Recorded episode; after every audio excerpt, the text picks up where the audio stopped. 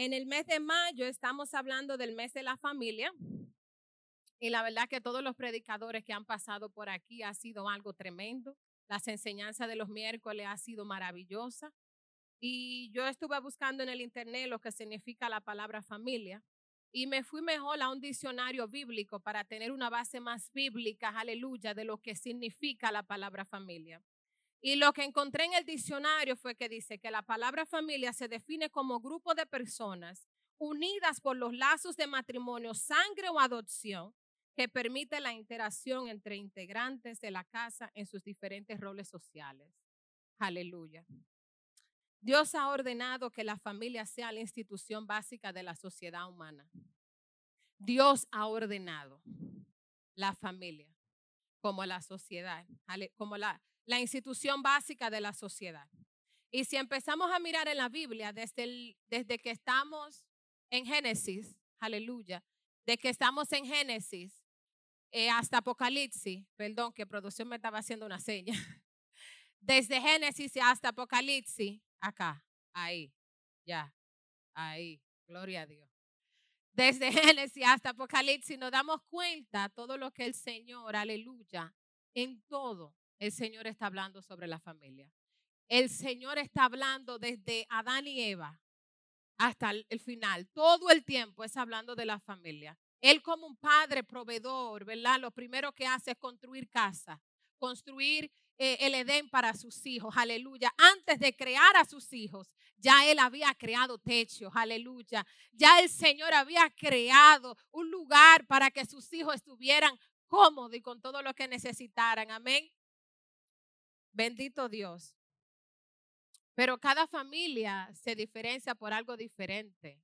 Cada familia tiene un sazón, tiene una gracia diferente. Pero en eso el Señor ahí manifiesta su gracia, aleluya. Y en la Biblia lo vemos, vemos tantas familias diferentes, con tantas características, con tantas virtudes y defectos. Porque el Señor quiere que a través de su palabra nosotros veamos que nuestra familia no es anormal, a veces pensamos que nuestra familia, y tú dices, Dios mío, pero esta familia, pero será de loco. Aleluya. Pero en la Biblia encontramos todo tipo de familia. Todo tipo de familia, porque al Padre lo que le interesa es que tú entiendas, que yo entienda, que no importa la, la cualidad de tu familia, Él es el centro. Si Él es el centro, todo va a estar bien. Si Él está en nuestra casa, todo va a estar bien. Aleluya. Si nuestra familia está formada en la roca, aunque vengan vientos, aunque vengan vientos fuertes, recios, que quieran mover tu familia, que quieran mover tu casa, aleluya, la roca que es Jesús, no va a poder destruir nuestros hogares. Pero no somos exentos de que venga la, la tribulación. No somos exentos. La palabra dice, aleluya, que nosotros vamos a tener aflicciones, pero Jehová, pero Jesús, ¿verdad? Ya Él venció, ya Él nos dio la victoria, aleluya. Pero sí, no estamos exentos a que nos lleguen la, las situaciones difíciles. Todos, nadie puede decir, a mí nunca me ha pasado nada. Porque de la manera en que el Señor trabaja en nuestras vidas es a través del proceso. A través del proceso es que el Señor se manifiesta su poder. A través de los procesos es que el Señor se muestra en nuestras vidas cómo somos, cómo vamos a llegar a ser, cómo vamos a poder modelarlo a Él ante otros que no lo conocen. Es a través del proceso. Aleluya.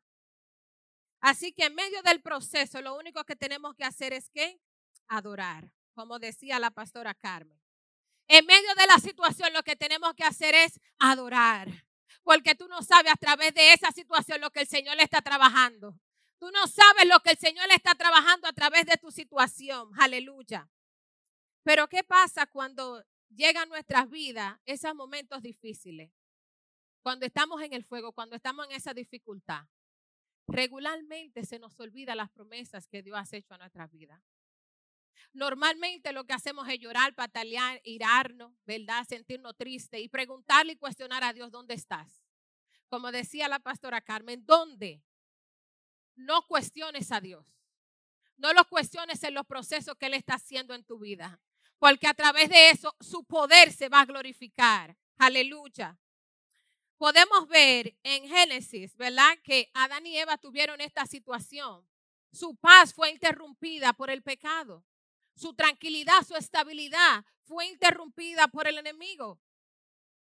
Pero ellos perdieron su estabilidad, su casa donde estaban acostumbrados, pero nunca perdieron al Padre. Nunca perdieron la misericordia de Dios. Tuvieron sus procesos, pasaron por su desierto, pero el amor y la, y, la, y la cobertura del Padre nunca se le fue. Aleluya.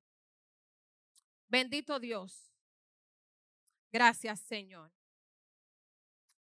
Como le decía anteriormente, sus promesas. En Isaías 41, 10 dice, así que no temas, porque yo estoy contigo. No te angusties, porque yo soy tu Dios. Te fortaleceré y te ayudaré. Te sostendré con mi diestra victoriosa. Aleluya. Juan 16, 33 dice, estas cosas os he hablado para que en mí tengáis paz. Cuando el Señor te está diciendo que tenga paz, es que en medio de la tribulación tú muestres su paz. No es cuando todo está bien que tú muestras paz. Porque cuando todo está bien, todo está en paz. Pero el Señor te está diciendo esto, que cuando esté en dificultad, que te acuerde de su paz. Que te acuerde de su paz. En el mundo tendrás aflicciones, pero confiar, yo he vencido al mundo. Yo he vencido al mundo. Si nosotros entendemos y lo hacemos nuestro y caminamos cada día con esta palabra, creyendo que ya Jesús venció. Que la parte difícil, la parte dura, porque mi hermano, usted no me puede decir a mí que lo que usted está pasando ahora se compara con lo que Jesús pasó. Nunca se va a comparar. Y Él lo hizo sin ninguna condición. Porque cuando nosotros estamos en nuestra casa, estamos haciendo porque amamos a nuestros hijos, porque queremos que ellos estén bien. Pero Jesús Simplemente lo hizo por amor, sin clasificación de persona, sin excepción de persona. Él lo hizo por amor, aleluya. Nadie va a hacer lo que hizo Jesús. Mi hermano, tenemos que ser realistas. Por más que amemos a nuestros hijos, por más que amemos a nuestro esposo, no vamos a hacer lo que hizo Jesús. Y Él te está diciendo, tranquilo, ya yo vencí.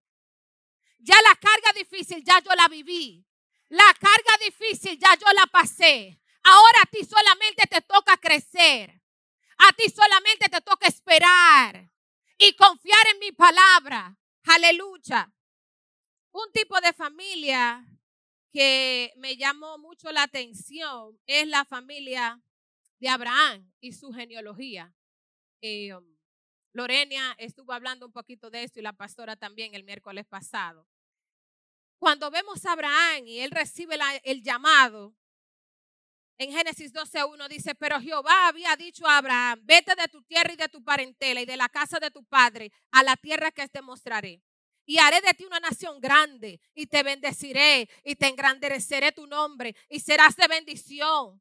Bendeciré a los que te bendijeren y a los que te maldijeren maldeciré. Y serán benditas en ti todas las familias de la tierra. Aleluya. Una palabra con promesa de parte de nuestro Padre, aleluya, para Abraham y no solo para él, sino para su familia y para su generación, aleluya. Y Abraham obedeció y hizo como Dios le había dicho. Mas sin embargo, él lo hizo a mitad. Él agarró y se llevó a su sobrino, se llevó a su papá. Cuando el Señor le dijo, deja tu tierra y tu parentela, esposa, ellos no tenían hijos en ese momento. Lo que tú tienes, tu esposa, tus hijos, en el caso de nosotros, los que tenemos hijos, el Señor no te mandó a llevarte más a nadie. Bendito Dios. El Señor te dijo claro. Él le habló claro a Abraham. Abraham obedeció a mitad. Él se llevó a todos los demás. Y sabemos la historia de Abraham, de todo lo que sucede y llegan a un momento en su caminar hacia esa tierra prometida que Dios le habló, donde se encuentran en esta dificultad, donde Abraham por, por miedo, aleluya, por miedo, dice que su esposa es su hermana. Abriendo una puerta de este tamaño para su casa, para su familia y para su descendencia, donde le está abriendo la puerta a la mentira, donde le está abriendo la puerta al adulterio, a la infidelidad, porque si usted está diciendo que esa no es su esposa, Cuando usted está llenando sus taxis, usted dice que esa no es su esposa. Usted está abriendo puertas de ese tamaño. Más grande que, mire, más grande que todo esto aquí. Usted está abriendo puertas. Porque usted le está diciendo y usted está firmando un papel. Usted está poniendo un pacto que esa no es su esposa. Cuando usted viene y le dice a los hijos, di que no, eh, llénalo tú porque yo estoy cogiendo welfare y yo no puedo llenar con los niños. Tú le estás dando potestad a ese muchacho que son de otra gente. Tú estás firmando un papel que esos muchachos son de otra gente. Entonces después no te quejes cuando vengan las la maldiciones para tu familia. Después no te coges cuando los problemas vengan a tu casa. Bendito sea el nombre de Jesús.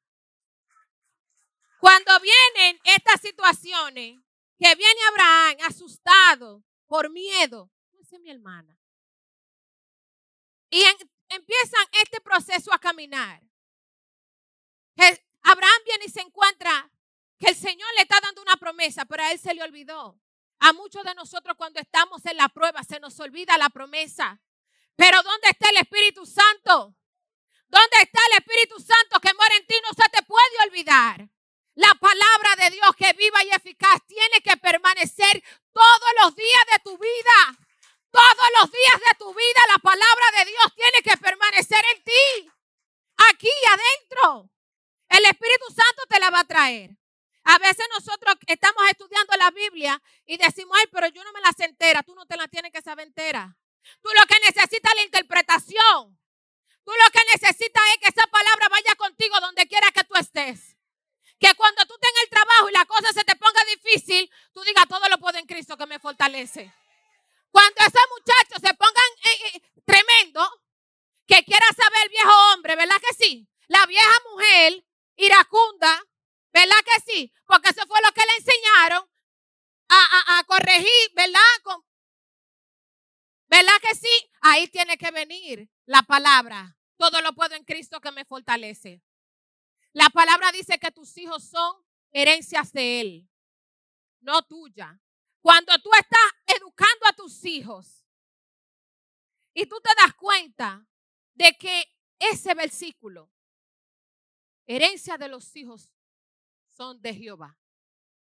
Tú entiendes cuando tú estás corrigiendo a ese muchacho que tú estás corrigiendo al hijo de Dios, no el tuyo. Tú estás corrigiendo al próximo profeta. Te van a decir, tú eres muy débil. Tú eres débil de carácter porque tú lo que tienes que darle son donalgas y ponerlo de castigo.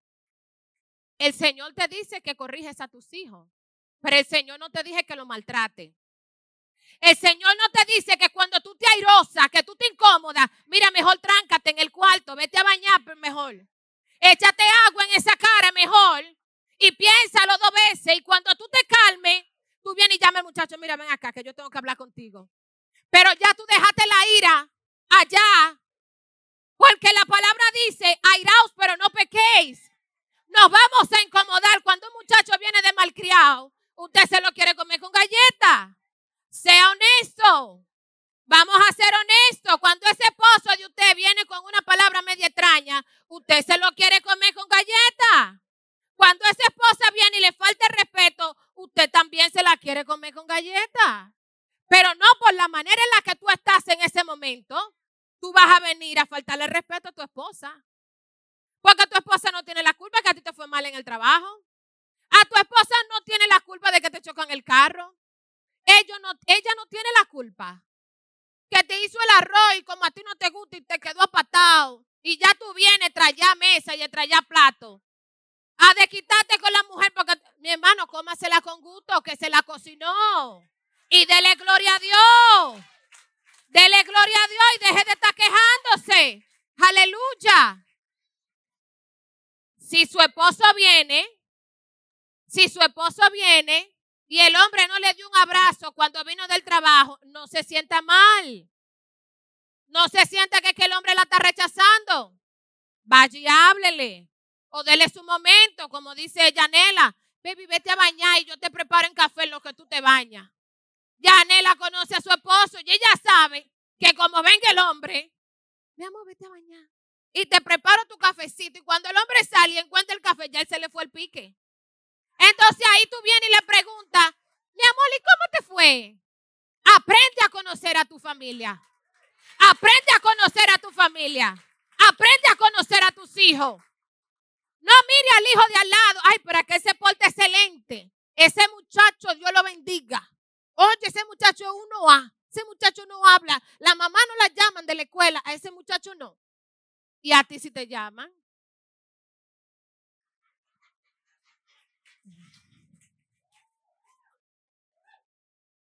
Y a ti si te llaman. Y tú tienes que salir del trabajo, averiguar qué fue lo que pasó con el muchacho. Pero ahí tú tienes que demostrar que Dios está en ti. Porque la maestra te está mirando. ¿Tú crees que la maestra no sabe que tú eres cristiana? ¿Tú crees que los hijos tuyos no mencionan en la escuela que ellos conocen a Dios? Ellos lo hacen. Ellos lo hacen. Ellos hablan. Ellos te mencionan. I went to church on Sunday. What are you doing a weekend? I went to church. ¿Y what are you doing church? I was with my friends. We pray, we worship. Ellos lo van a decir, la maestra sabe. Entonces tú hablas con el ejemplo. Tú hablas con, Dios, con, como Dios está dentro de ti, como Él te modela, como tú lo modelas a Él. Tú no sabes si esa mujer tú después la vas a invitar para la iglesia. O tú no sabes si después esa mujer te va a ver en el live predicando. Pero tú le dijiste tres cosas a esa maestra y le faltaste el respeto. A mí me enseñaron que los maestros son los segundos papás. Yo no importa lo que esté pasando con Anthony Matthew. El maestro me llamó y yo le pregunto al maestro qué pasó. Después que yo averigüe con el maestro, entonces yo le pregunto a Anthony Matthew qué fue lo que pasó. Tiene que coordinar. Si me dicen una cosa que no es, yo voy a, yo voy a hablar con la maestra. Porque también uno tiene que escuchar. Bendito Dios. Y nuestros hijos tienen que sentirse en confianza. Porque si tu hijo no tiene confianza en ti, ¿en quién lo va a tener? Como decía mi hermano Pablo, en TikTok, en el primo TikTok, en el abuelo Google. En ti es que van a venir a preguntarte. Tú tienes que mostrar confianza en, el, en tus hijos. Aleluya. Bendito sea el nombre de Jesús. Llega la promesa, el cumplimiento. Pero antes de que llegue el cumplimiento, Abraham tiene una situación. Sara se encuentra con que ella, el Señor le dijo que él va a tener hijos y que va a ser una nación santa, pero ella está viendo su humanidad. Ella se está viendo en el espejo y dice, ¿y cómo? No hay forma. No hay forma. A veces tú estás mirando a tu casa y tus hijos y tú dices, no hay forma de que de aquí salga algo. No hay forma de que aquí el Señor haga algo. Pero ¿y dónde está el Señor que no está haciendo algo en esta casa? Pero ¿y dónde está Dios? Pero lo que tú no sabes es que el Señor te está preparando y está probándote para ver cómo tú vas a reaccionar ante la adversidad. Bendito Dios. Sara se desesperó. ¿Cuántos de nosotros nos hemos desesperado?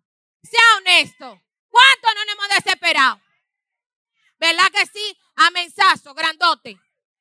No hemos desesperado, ¿verdad que sí? Pero también vamos a tener consecuencias. Y eso fue lo que pasó con Sara.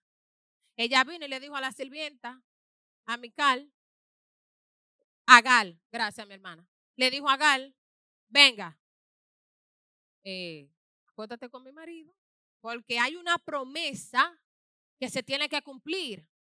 Hay una promesa que se tiene que cumplir. Conmigo o sin mí se tiene que manifestar esa promesa. Pero no se trata de ti. Se trata del cumplimiento. Él no te dijo cuándo lo va a hacer. Él simplemente te dijo cree. Él te dijo solamente cree. Yo voy a bendecir tu casa. Voy a bendecir tu familia. Pero Él no te dijo cuándo. A ti simplemente te toca esperar. Esperar. Pero Sara no lo hizo. Y ella vino y se acostó con Abraham. ¿Dónde estaba la autoridad de Abraham? Yo me pregunto, Abraham, ¿dónde estaba tu autoridad como sacerdote de tu casa? Dios tuvo conversación contigo. A ti fue que Dios te habló. Pero él se le olvidó. Ah, porque eres tú que me estabas diciendo. Está bien. Carácter ambivalente, un carácter débil. Y ese es el padre de la fe. Entonces tú te pones a, coger el látigo y date por circunstancias en las que tú estás viviendo ahora. Tú no sabes mañana lo que van a decir de ti, de tu casa. Tú no sabes cómo el Señor va a hablar de ti, tu familia. Aleluya. Deja de estar dándote latigazo porque ya Jesús pagó el precio por ti. Abraham fue ambivalente. Hubo consecuencias, sí. Nació Ismael. Bendito Dios. Y la promesa, ¿para cuándo? Dirá Sara. Y Abraham está muy feliz con su muchachito y muy contento, ¿verdad? Porque él quería ser papá. Pero Sara está allí en el rincón. Jehová y la promesa. Señor, y la promesa que tú dijiste. Finalmente llega. Y cuando llega, viene Isaac. Aleluya, el niño de la promesa. Mucho gozo, mucha alegría. Pero ahora a Sara le molesta la sirvienta, ¿cómo que se llama? Agar. Viene y ella está, aleluya, y ella está ahora le molesta a Agar y le molesta a Ismael. No, no, no, porque esto no se parece a lo que Dios dijo. Pero fuiste tú la que abriste la puerta. Pero fuiste tú que firmaste el pacto de que tú no eres casada, de que tú eres soltera. Ahora no te estés quejando. Ahora no te estés quejando cuando te esté mandando unos papelitos de una enmienda. Usted tiene que decir que usted es su esposa. Ahora hay que pagar unos cuartos para atrás. ¿Dónde está? ¿Dónde está esa situación ahora? Ahora Agal dice, no, esto no es lo que se parece a Dios. Yo quiero que ella se vaya. Pero hay una promesa que cae sobre Abraham. Hay una promesa que dice que sus hijos, que él bendecirá a su descendencia. Ismael, aunque fue por, por, por, um, por, por Sara, que lo provocó, pero Ismael es descendencia de Abraham. Y el Señor bendijo a Ismael y a Agar. No lo desamparó. Bendito Dios.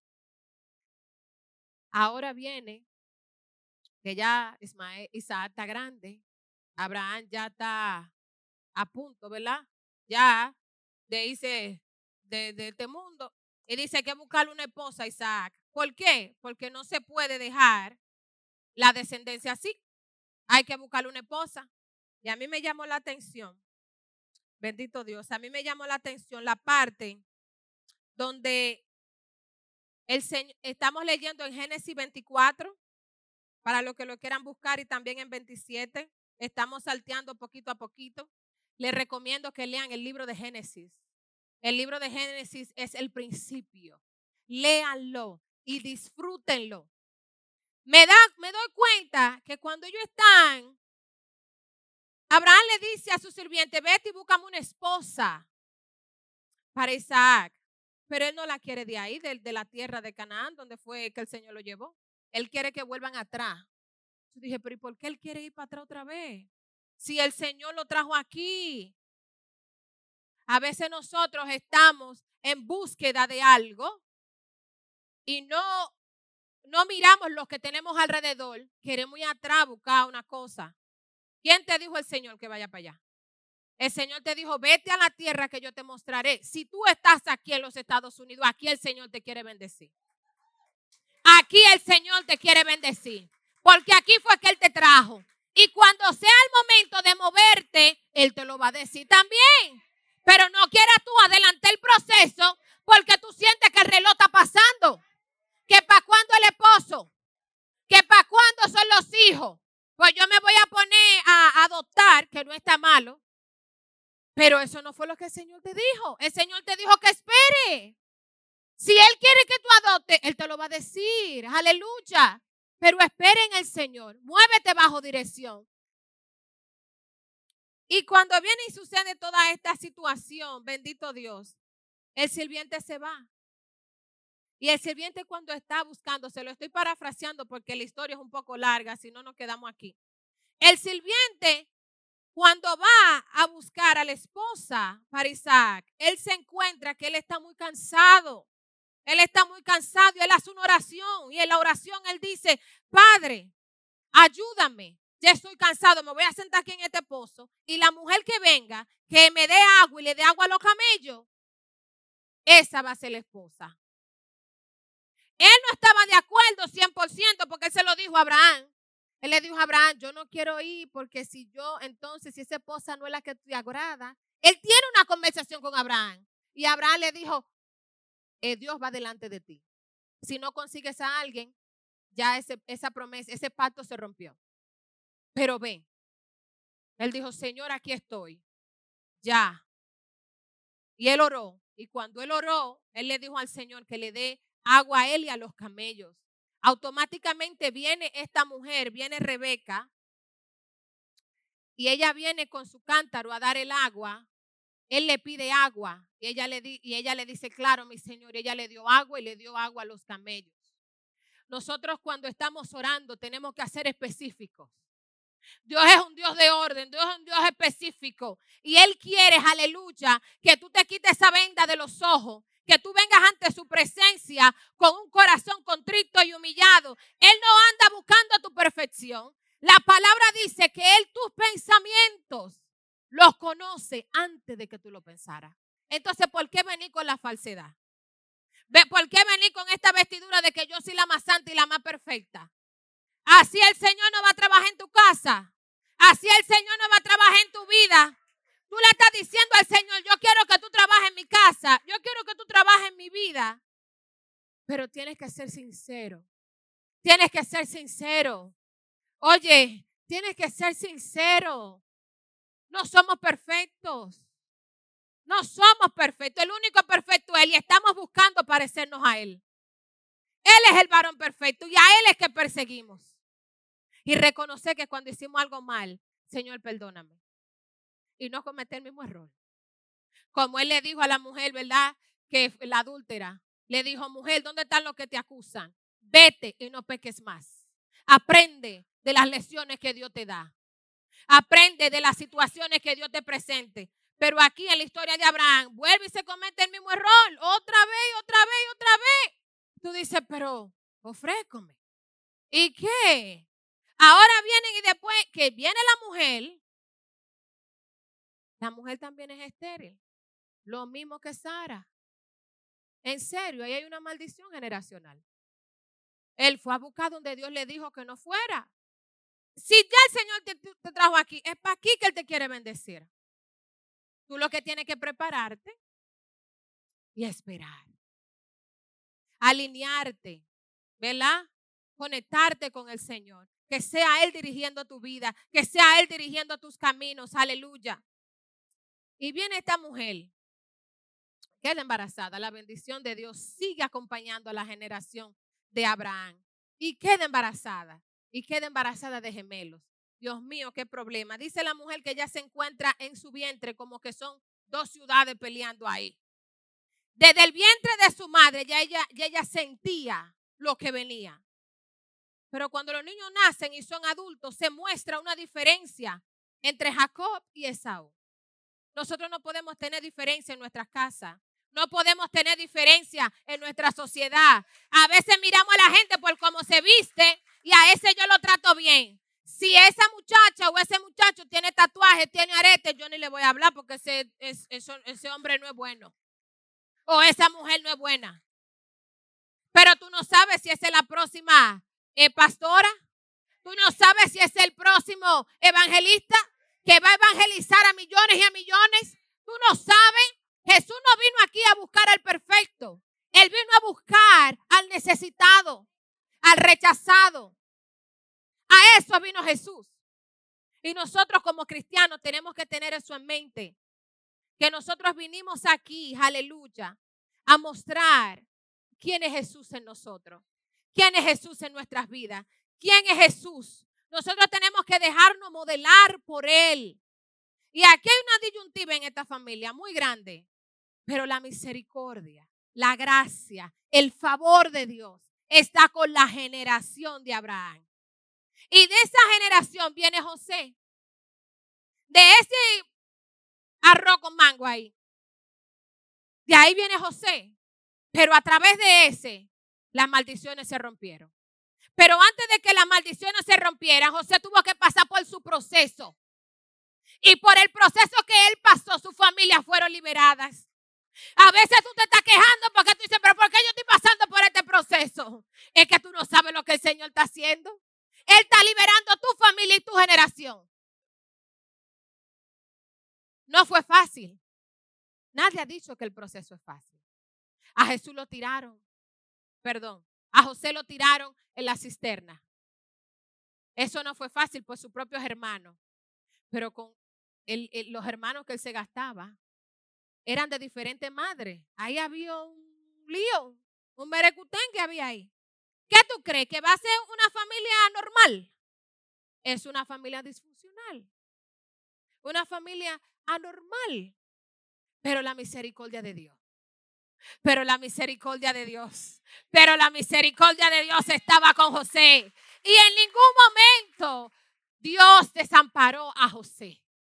Pasó por la cisterna, fue vendido, cayó preso. Aleluya. Pero ahí la gracia de Dios estuvo con él. La gracia, la misericordia estuvo con José. Antes de que José llegara, aleluya, al gobierno, a gobernar, ¿verdad que sí? Él tenía que pasar por esos procesos para que su carácter fuera moldeado, para que esa maldición generacional fuera cortada. Aleluya. Porque ¿cómo el Señor te va a bendecir si todavía tú tienes un problema atrás? Tienes que dejarte guiar por el Espíritu Santo. Aleluya. Gracias, Espíritu Santo. Bendito Dios. Deuteronomio 7:9 dice, reconoce por tanto que el Señor tu Dios es el verdadero, el Dios fiel, el que cumple su pacto, generación tras generación. Muestra su fiel amor a quienes lo aman y obedecen sus mandamientos. Aleluya. Él lo es todo. Él es mi bien. Él es mi todo. Él es mi amado, como dice la alabanza de las tsunamitas. Aleluya. Él es mi amado. Y en este día yo te invito, yo te invito en este día a que tú le abras la puerta de tu corazón a Dios. Para que cuando tú salgas de este lugar, tú salgas diferente. Pero no solamente por decir de boca, ay, qué buena tuvo la prédica, ay, qué bueno, Vicky, Dios usó a Vicky, la adoradora estaba buena y mañana se te olvidó. Y mañana lunes, que uno está como estresado buscando el uniforme, la mochila y la muchacha, el corre-corre, se te olvidó. Que no se te olvide que el eterno está en ti, está en tu vida. A mis hermanos que están en el internet, que están en Facebook, que están en YouTube, quiero exhortarle que no se vayan de este live sin que ustedes le digan a Jesús, entra en mi casa, entra en mi vida. Yo te necesito sé consciente y reconozcas que sin Él tú nada puedes hacer. Sin el Señor nada tú puedes hacer. Dios te bendiga, Dios te guarde. Yo oro en este momento para que todo lo que esté alrededor de tu casa, alrededor de tu familia, aleluya, sea impactado por la gloria y la gracia de Dios. Dios te bendiga, Dios te guarde.